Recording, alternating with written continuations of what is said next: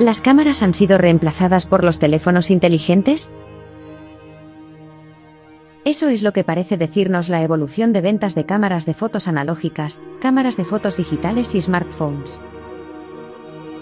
Vamos a los números. En 1997, se empiezan a vender las primeras cámaras digitales. En aquel año se vendieron 36 millones de cámaras analógicas. Estaban en su mejor momento.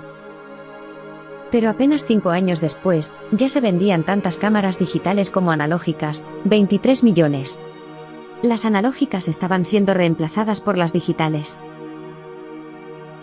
En el 2005 aparecen los teléfonos inteligentes, y mientras sus ventas se disparan hasta el récord de 1.500 millones en 2019, las cámaras analógicas prácticamente desaparecen, y las cámaras digitales descienden hasta los 8 millones de unidades vendidas al año.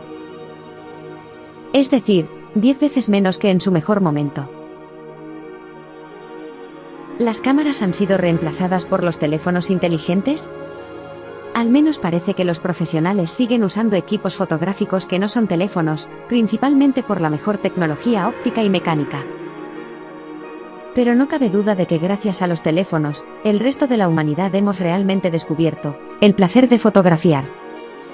Aunque, unos con mejor arte que otros.